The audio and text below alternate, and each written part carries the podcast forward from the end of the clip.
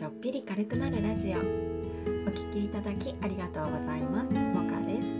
今回はナンバー209生き物に学ぶ自分に合った生存戦略の回とナンバー210の雑談会にいただいたコメントの返事をします。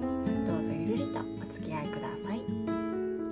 この放送は子育て中の専業主婦モカがおしゃべり得意じゃないけど音声配信に挑戦していくチャンネルです。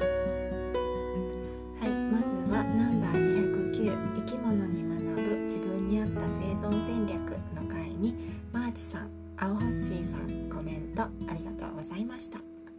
結局ウミウシが可愛いというお話でしたね。マーチさんウミウシ確認しました。いろんな形態はその時その瞬間に変化するものなのかな。過去深く知識を入れてないから。まあそんな器用なことはできないかもしれないけど生存戦略は考えていこうと思います。そんなきっかけをありがとうということでコメントありがとうございます。ウミウシはねいろんな種類がいるんですよね。世界中に5000種類以上いるらしいです。ウミウシかわいいで検索するとかわいいのがね何種類か出てくるんですけど私がすごいなと思うのは赤ちゃんの頃は身を守るための殻があるらしいんですがせっせと自分をまずくするための餌を食べてもう大丈夫十分まずいってなったら殻を脱ぎ捨てるらしいんですね。もうあとは自由に優雅に暮らせるというウミウシの中には他のウミウシを食べちゃう種類もいるらしいのでそれには気をつけないといけないんですけどね。あとはトカゲの尻尾みたいに再生能力もあるらしくてあの頭とね体が分かれてしまっても頭からねまた足が生えてくるというか再生するらしいんですよね。すごいですよね。しかも可愛いというね。なので私はウミウシになりたいですね。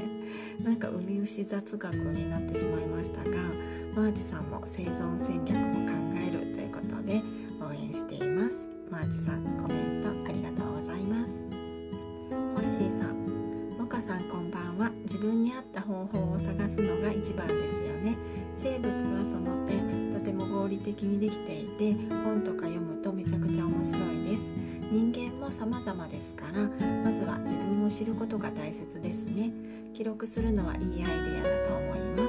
ということでコメントありがとうございます。そうですよね。生き物の生態ってとても合理的ですよね。まあ、それで生き残ってこられたわけですからね。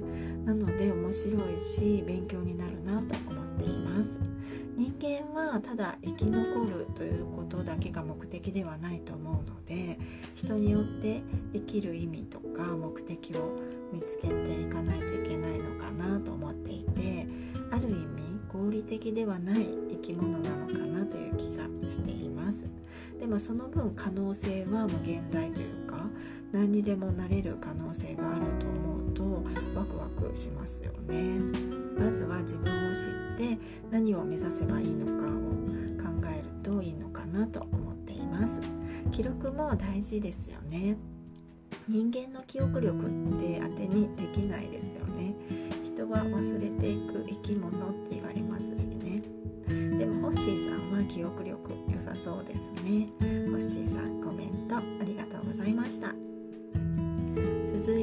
ンバー210雑談と米編の回にひろりんさんマーチさん青ホッシーさんコメントありがとうございました。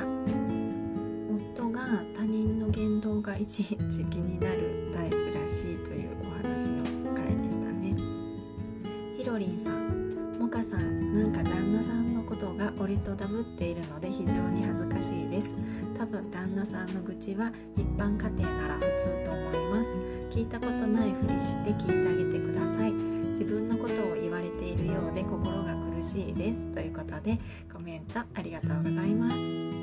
あひろりんさんの心を苦しくさせてしまって本当に申し訳ありません。決してねひろりんさんのことではないですからね。この話の続きをしたんですが私は逆にあの他人の言動は気にならないけど自分の言動がものすごく気になる人みたいで自分の過去の失敗とかね結構引きずったりしてそういうのが全く気にならない人からすると自意識過剰だねとか思われがちですね。気になることは人によって違うということでね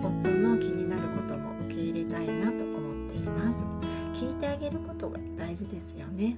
ひろりんさんコメントありがとうございます。マーチさんここで男の VS 女の考える考え方が男っぽいとか女っぽいっていうのが発動してるってこと。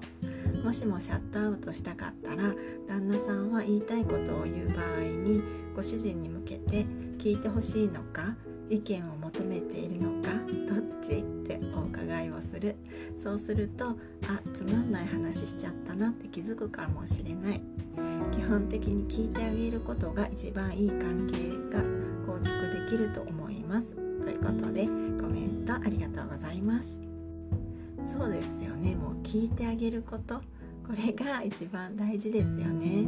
やっぱり聞いてほしいんですよね。話を聞いてほしい妻と聞きたがらない夫の逆バ逆バージョンが 我が家では起こっているということでね。もうね聞きます。何十回でも何百回でも聞くことにします。それがね夫婦円満になる気がしますね。マーチさんコメントありがとうございます。ホッシーさんモカさんこんばんは。熱っぽく話す旦那さんに対してモカさんの冷静さがちょっと面白いです。ということでコメントありがとうございます。本当そうですよね。性格が対照的なんだろうなと思いますね。どうもね私はクールみたいですね。でも性格が似てない分いろいろ補い合ってうまくいっているのかもしれませんね。ホッシーさんに面白いと思っていただけてよかったです。ホッシーさんコメントありがとうございました。それでは最後までお聴きくださいましてありがとうございました。素敵な夜をお過ごしください。もかでした。